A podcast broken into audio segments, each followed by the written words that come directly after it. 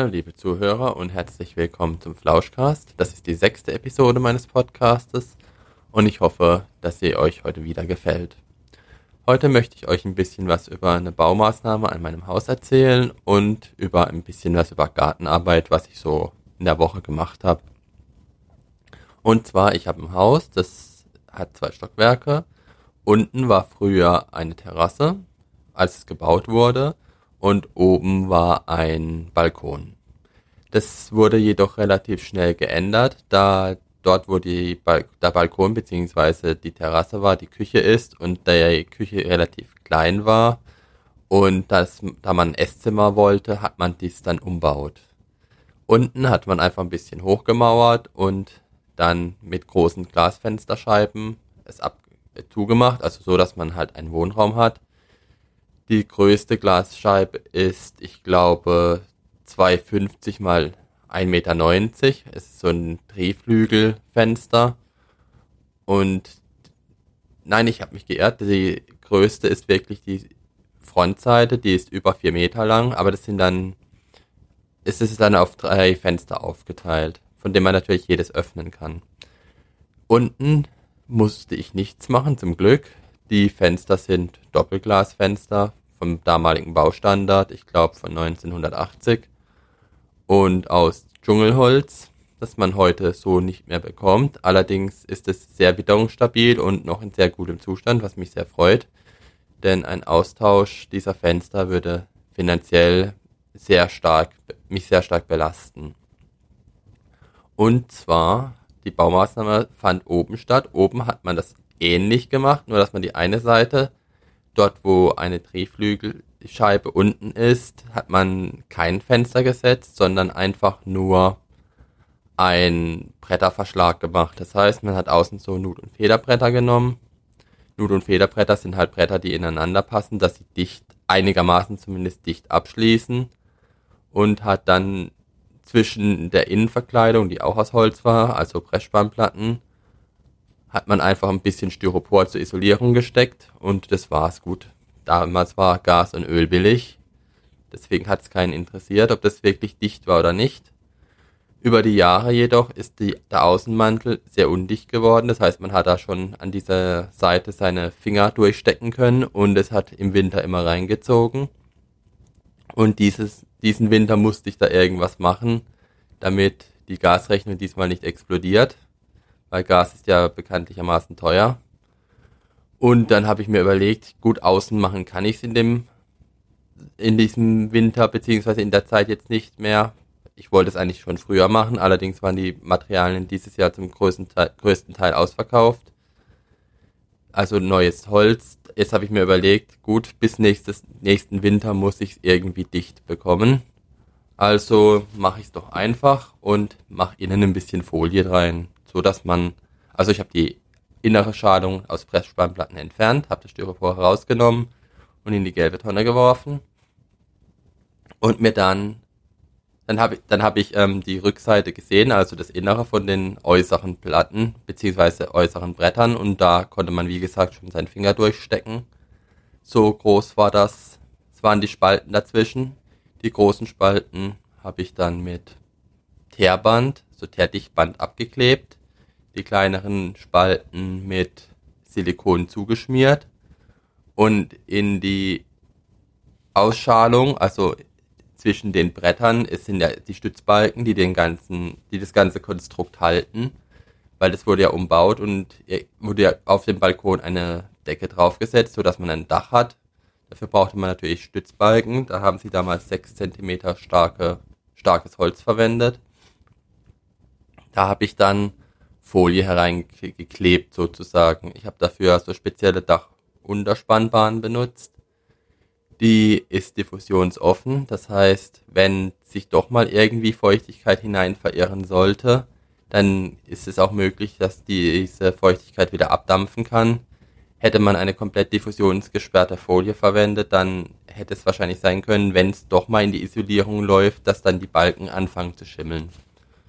Also das war relativ einfach. Ich habe dann einfach die Folie im Internet bestellt. Die kostet nicht allzu viel. Ich glaube 75 Quadratmeter kosten um die 70 Euro oder 80 Euro.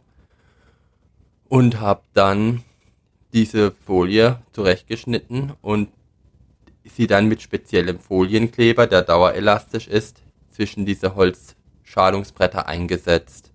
Somit sollte nun der Balkon bzw. der obere Anbau winddicht sein. Das heißt, dass da zumindest mal keine kalte Zugluft hereinkommt. Weil das wäre äußerst unpraktisch, wenn dann wieder das ganze geheizte, die ganze geheizte Luft herausgetragen wird. Wie ich bereits gesagt habe, ist ja Gas nahezu unbezahlbar zurzeit. Und deshalb bin ich jetzt auch froh, dass es zumindest schon mal winddicht ist. Als nächstes muss ich es natürlich auch noch ein bisschen isolieren. Wie gesagt, die Spalten sind nur 6 cm stark, das heißt besonders dick kann ich es nicht isolieren. Ich bin auf die 6 cm beschränkt spezielles Dichtmaterial. Ich wusste nicht genau, was ich nehmen sollte. Am besten, am liebsten hätte ich ähm, Sprühschaum genommen, der geschlossenporige Sprühschaum. Der ist in den USA sehr beliebt, da er Wasser nicht annimmt und eine hohe Dämmfähigkeit hat und man so eine relativ dünne Schicht von diesem Schaum braucht, um eine gute Dämmwirkung zu erzielen. Das ist jedoch in Deutschland nicht so ganz einfach, den zu bekommen. Und wenn, dann ist er auch sehr teuer. Also da kostet so eine Packung, ich glaube, über 1000 Euro. Und es hätte sich einfach nicht gelohnt. Deswegen habe ich mir gedacht, gut, ich fahre in den Baumarkt und guck mal, was die da so haben. Stü ähm, Styropor gibt es natürlich, dann gibt es XPS-Material, das ist noch besser. Aber das gab es nicht in der Stärke, wo ich brauchte und ist auch sehr, sehr schwierig zuzuschneiden. Wenn man das ein bisschen falsch zuschneidet, dann passt es gleich nicht mehr rein und dann ist die verbesserte Dämmwirkung im Gegensatz zu manchen anderen Dämmmaterialien wie Glas oder Steinwolle gleich dahin. Deswegen habe ich mir gedacht, gut, ich gucke, dass ich 6 cm starke Steinwolle oder Glaswolle bekomme. Lieber hätte ich Glaswolle gehabt, die ist ein bisschen leichter Allerdings gab es diese leider nicht. Deswegen habe ich mir einfach zwei Packungen 6 cm ähm, starke Steinwolle gekauft. Die liegt jetzt noch bei mir oben. Eingesetzt habe ich sie noch nicht. Allerdings ist es nicht besonders schwer mit Steinwolle zu arbeiten. Wenn man natürlich mit den Mineralfasern arbeitet, muss man ein bisschen aufpassen, dass man alte Kleidung anzieht. Denn dieses Zeug, diese Fasern jucken sehr stark, wenn man die abbekommt. Früher waren die auch krebserregend, das ist heute nicht mehr der Fall. Das heißt, heute sind sie nur noch ein bisschen auf der Haut reizen und es ist halt eklig, wenn man die ein bisschen verarbeitet. Aber der Juckreiz verschwindet nach spätestens ein paar Stunden beziehungsweise nach dem Duschen. Dann werde ich am Wochenende, wenn mein Kumpel kommt, der wird mir da ein bisschen bei helfen, das Dämmmaterial auspacken und in die Wand stopfen. Das heißt, das muss man so schneiden, dass es sich einigermaßen verklemmt und nicht aus der Wand fällt. Deswegen heißt dieses Material meistens auch Klemmfilz. Das heißt, es klemmt man einfach zwischen die zwei Balken und hofft, dass es erstmal hält. Sollte es nicht halten, kann man auch provisorisch mit Tesafilm ein paar Bahnen spannen, dass es zumindest mal drin bleibt. Und dann kann, muss man natürlich noch was machen. Man kann ja nicht einfach nur die Dämmung offen liegen lassen, das würde ein bisschen komisch aussehen.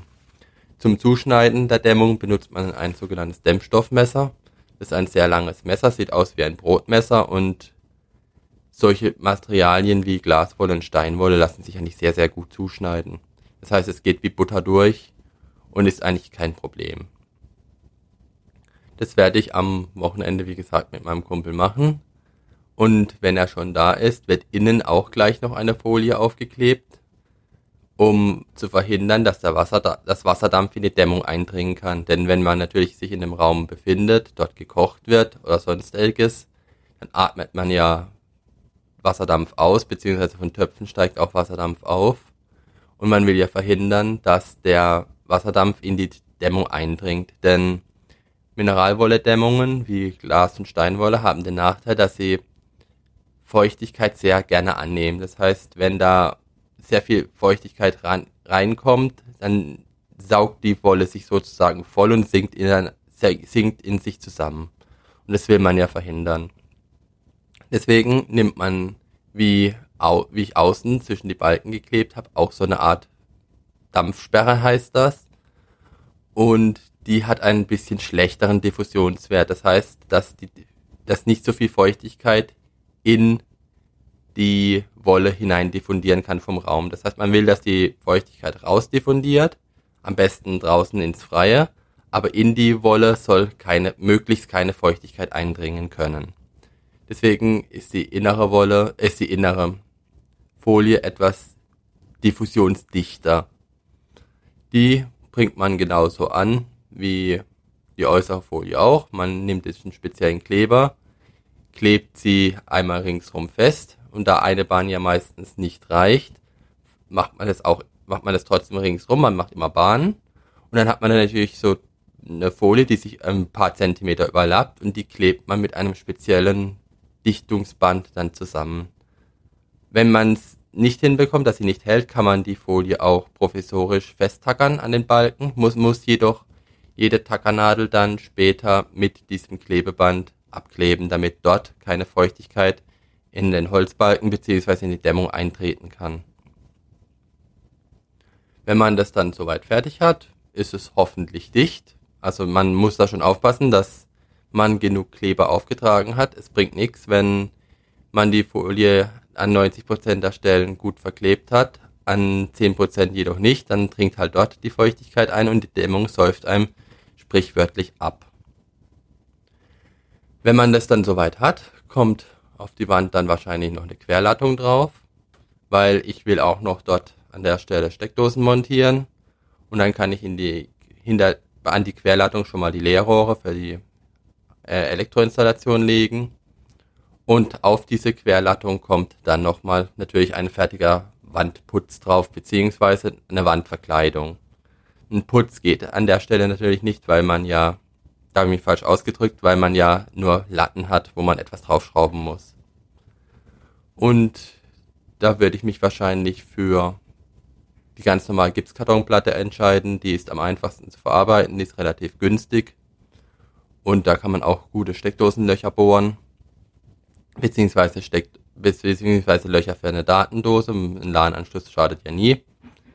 Alternativ könnte man noch USB-Platten nehmen. Das sind so, so Art Spanplatten aus Holz, nur mit größeren Spänen und verleimt. Die sind sogar, wenn man die verleimt an sich, kann, können die auch als Dampfsperre fungieren. Das heißt, man bräuchte dann nicht mal unbedingt diese Folie.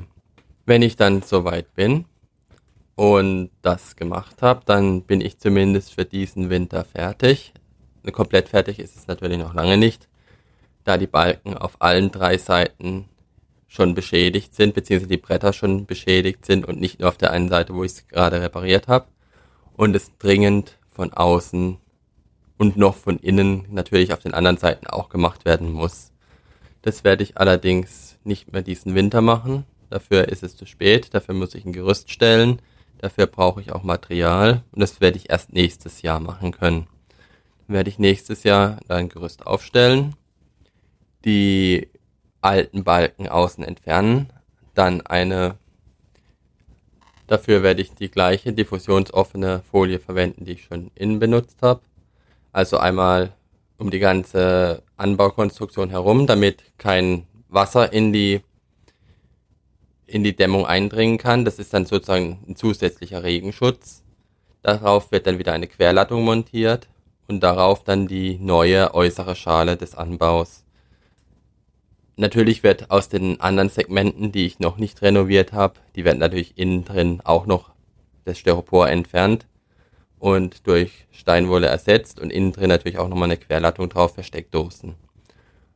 Und wenn ich dann das fertig habe, dann sollte der Balkon bzw. der Anbau für die nächsten Jahrzehnte stabil sein und dicht sein. Die Fenster an sich sind auch renovierungsbedürftig, aber die auszutauschen, das ist finanziell zurzeit nicht möglich, weil da habe ich mal ausgerechnet, es wären über 15.000 bis 20.000 Euro und das wäre einfach sehr viel Geld.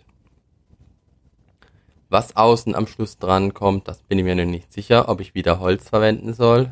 Würde ich nämlich verwende ich wieder Holz, ist natürlich das Problem, dass es wieder verrottet, weil die eine Seite, wo es so stark verrottet war, liegt über einem Kelleraufgang. Das heißt, streichen ist sehr schwierig, da man keine Leiter dort stellen kann. Man müsste dann jedes Mal, also so jede fünf, sechs bis acht Jahre, mal ein neues, ein Gerüst stellen, um dieses Holz zu streichen und vor Verwitterung zu schützen. Denn die heutigen Holzschutzmittel sind nicht mehr so gut wie früher. Früher hat man Phenylcarbonineum benutzt. Das ist, ich glaube, Steinkohleteeröl. Das macht das Holz unglaublich resistent gegen Verwitterung, was mit heutigen Holzschutzmitteln leider nicht mehr möglich ist. Deswegen werde ich wahrscheinlich eine Kunststoffverkleidung verwenden.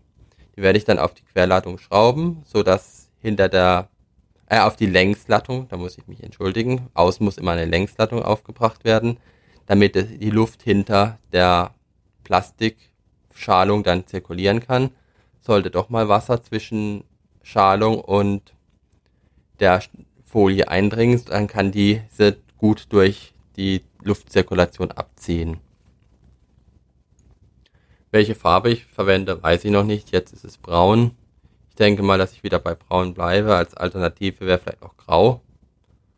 Aber grau ist, gefällt mir nicht unbedingt. Schwarzes Anthrazit ist mir zu dunkel. Deswegen denke ich, dass es wieder bei so einem helleren oder leicht dunkleren, also nur minimal dunklen Braun bleiben wird.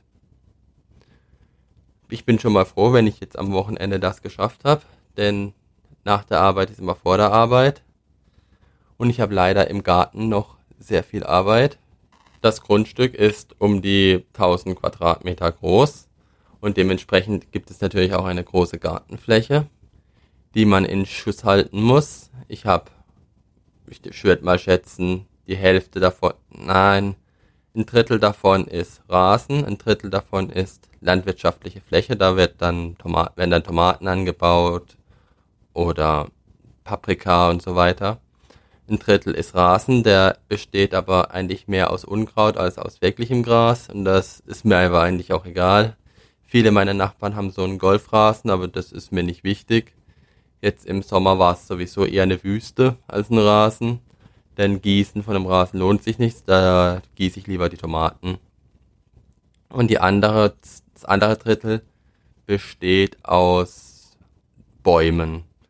Ich habe drei Bäume und einen großen oder zwei größere Büsche. Ein Baum muss auf jeden Fall in diesem Herbst weg. Das ist ein großer Tannenbaum, der ist in der Mitte schon mal abgebrochen und hat deswegen nur noch zurzeit Nebentriebsäste. Eine davon hängt von meiner Satellitenschüssel, so damit, so dass ähm, mein Fernsehempfang schon eine Weile gestört ist. Und der andere hängt aufs Dach. Das ist auch nicht besonders gut für die Ziegel. Deswegen werde ich die Bäume, werde ich diesen Baum dann im Herbst leider entfernen müssen. Eigentlich will ich das nicht, da ich den Baum sehr mag und er viel Schatten spendet. Allerdings hat er, ist der Hauptstamm in der Mitte schon sehr hohl. Das heißt, es wird eh in den nächsten ein bis zwei Jahren wahrscheinlich zum Zusammenbruch von dem Baum kommen. Und sollte er dann auf mein Haus fallen, das wäre sehr unpraktisch, weil er dann wahrscheinlich ein Loch ins Dach schlägt und es wird nicht billig, das zu reparieren. Deswegen werde ich am Mitte Oktober mal anfangen, die seitlichen Äste abzusägen. In der Mitte bleibt dann noch der Hauptstamm stehen. Da kann ich dann irgendwas draufstellen, einen Blumentopf oder so. Ist natürlich dann schade, dass der Schatten weg ist, weil da steht eine Bank drunter, da kann man sich so schön abends hinsetzen, sitzt dann im Schatten und kann so den Abend bzw. den Sonnenuntergang genießen. Der zweite Baum ist ein sogenannter Polovnia-Baum. Der hat so sehr große, weiche Blätter. Die sind sehr angenehm, wenn man die anfasst. Allerdings ist der Baum auch problematisch. Der wird wahrscheinlich auch weichen müssen, da seine Wurzeln schon das Fundament vom Haus bedrohen und die Mauer, die das Grundstück begrenzt, die wird schon von dem angehoben und ist teilweise deswegen auch schon gebrochen. Und meinen Tomatenfeldern tut es leider auch nicht besonders gut, da der Baum die ganze Feuchtigkeit abzieht und dies erdreich mit Wurzeln durchsetzt ist. Das heißt, der werde ich, den werde ich auch wahrscheinlich dieses Jahr noch entfernen müssen. Das Holz werde ich dann aufheben und dann nächstes Jahr in meinem Kachelofen verbrennen. Das heizt auch schön ein und ist dann gemütlich, wenn man vom Kachelofen sitzen kann. Als dritten Baum habe ich vor meinem Schlafzimmer einen Tannenbaum. Der ist circa fünf Meter hoch, also mein kleinster Baum, oder sechs Meter. Der steht zwar in der Nähe von der Wasserleitung, sollte die allerdings nicht bedrohen. Von dem her kann ich diesen Baum hoffentlich stehen lassen. Den mag ich nämlich sehr. Den habe ich vor Ewigkeiten mal als Kind gesetzt. Und ich würde mir nicht so gefallen, wenn ich den jetzt auch noch entfernen müsste. Dann hätte ich nämlich keinen einzigen Baum mehr auf meinem Grundstück und ich mag eigentlich Bäume. Ich finde es schön, wenn Grünpflanzen wachsen und Schatten spenden. Aber man kann es halt nicht immer ändern. Manchmal muss man halt einen Baum entfernen. Ich muss mal gucken, ob ich an die Stellen dann was anderes setze. Was das wird, ist schwierig. Ich hätte gern Bambus, aber Bambus ist schwierig, weil er sich sehr stark ausbreitet. Man müsste das rundherum aufgraben und eine sogenannte Rhizomensperre tief in die Erde eingraben aus Beton. Und es ist natürlich sehr schwierig, wenn der ganze Bereich durchwurzelt ist. Von dem her wird da wahrscheinlich erstmal nichts hinkommen. Beziehungsweise irgendein Busch aber sonst eher nichts. Und dann habe ich natürlich noch zwei Büsche. Das sind zwei Kirschlorbeerbüsche. Der eine ist eine riesige Kugel. Die ist bestimmt auch vier, fünf Meter hoch. Und der andere ist ein bisschen kleiner, vielleicht drei oder vier Meter hoch.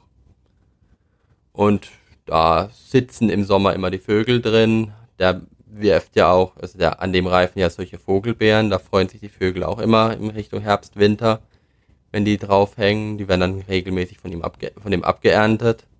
Meine Katze schläft sehr gerne unter dem Baum, also unter dem Busch und guckt sich die Vögel an.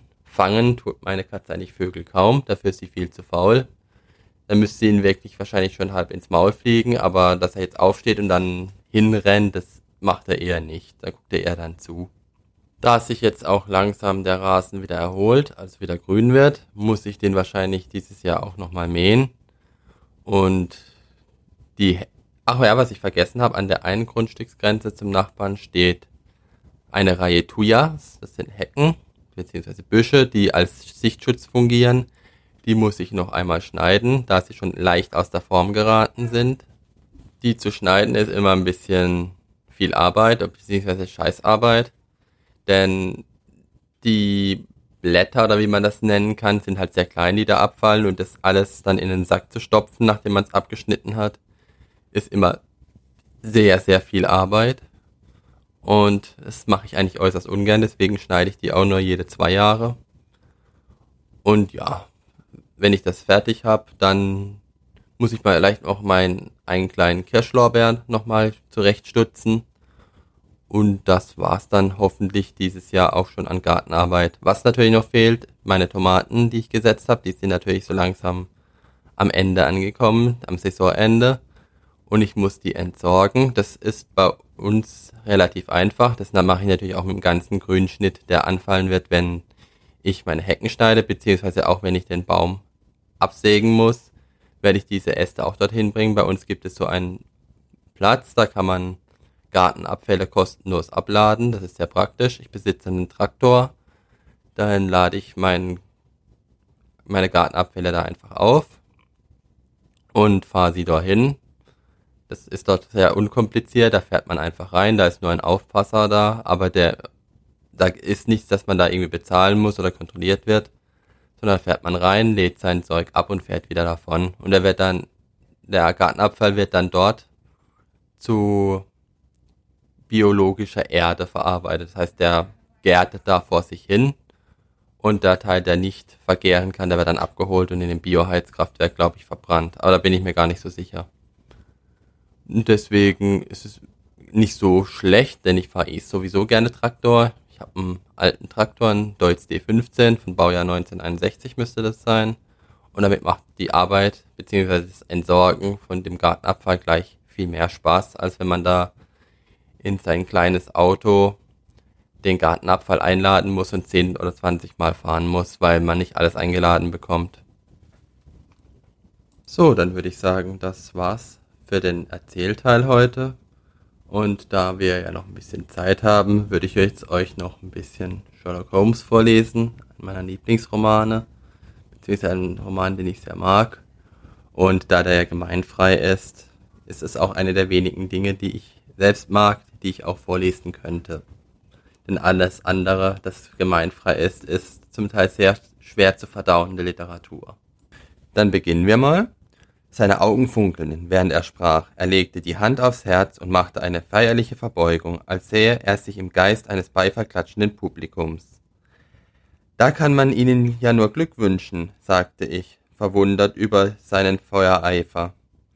Hätte man die Probe schon letztes Jahr anstellen können, fuhr er fort, es wäre dem Mason aus Bradford sicherlich an den Hals gegangen. Auch der berüchtigte Müller sowie Levore aus Montpellier und Samson aus New Orleans wäre überführt worden. Ich könnte Ihnen Dutzende Fälle nennen, bei denen meine Erfindung den Ausschlag gegeben hätte. Sie scheinen ja ein wandelnder Verbrecheralmanach zu sein, meinte Stamford lachend. Schreiben Sie doch ein Buch über Kriminalistik. Das möchte wohl des Lesens wert sein, erwiderte Holmes der sich eben einen Pflaster auf die verwundeten Finger klebte. Ich muss sehr vorsichtig sein, fügte er erklärend hinzu. Ich muss sehr vorsichtig sein, erwiderte Holmes. Denn ich mache mir viel mit Giften zu schaffen. Als er sich die Hand in die Höhe hielt, sah ich, dass er, dass sich an vielen Stellen Pflaster befanden und von Säure gefärbt waren. Wir kommen ins Geschäft, sagte Stamford und schob mir einen dreibeinigen Schemel zum Sitzen hin. Während er ebenfalls Platz nahm. Mein Freund hier sucht eine Wohnung. Und da Sie gerne mit jemand zusammenziehen möchten, dachte ich, es wäre Ihnen vielleicht in beiden geholfen. Sherlock Holmes ging mit Freuden auf den Vorschlag ein. Ich habe ein Auge des Wohlgefallens auf ein Quartier in der Baker Street geworfen, das vortrefflich für uns passen würde, sagte er. Sie haben doch nicht etwa eine Abneigung gegen Tabakdampf. Oh nein, ich bin selbst ein starker Raucher. Das trifft sich gut. Ferner habe ich häufig Chemikalien bei mir herumstehen, die ich zu meinen Experimenten brauche. Würde Sie das belästigen? Durchaus nicht. Warten Sie, was haben Sie denn sonst noch für Fehler? Manchmal bekomme ich Anfälle von Schwermut und tue dann tagelang den Mund nicht auf. Sie müssen mir das dann nicht übel nehmen. Kümmern Sie sich dann nur gar nicht um mich. Und die Anwandlung wird bald vorüber sein. So, nun ist die Reihe an Ihnen, mir Bekenntnisse zu machen. Wenn zwei Menschen zusammenleben wollen, ist es gut, wenn sie im Voraus wissen, was sie voneinander zu erwarten haben. Ich musste über diese Generalbeichte lachen. Ich halte mir einen jungen Bullenreißer, gestand ich, und kann keinen Lärm vertragen, weil meine Nerven angegriffen sind. Auch schlafe ich oft den Tag hinein und bin überhaupt sehr träge. In gesunden Zeiten fröne ich, ich noch Lastern anderer Art.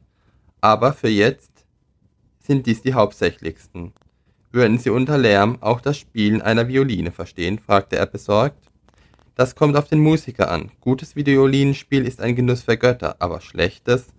Freilich, freilich, rief er vergnügt. Nun, ich denke, die Sache ist abgemacht. Das heißt, wenn Ihnen das Quartier gefällt, wann können wir es besichtigen?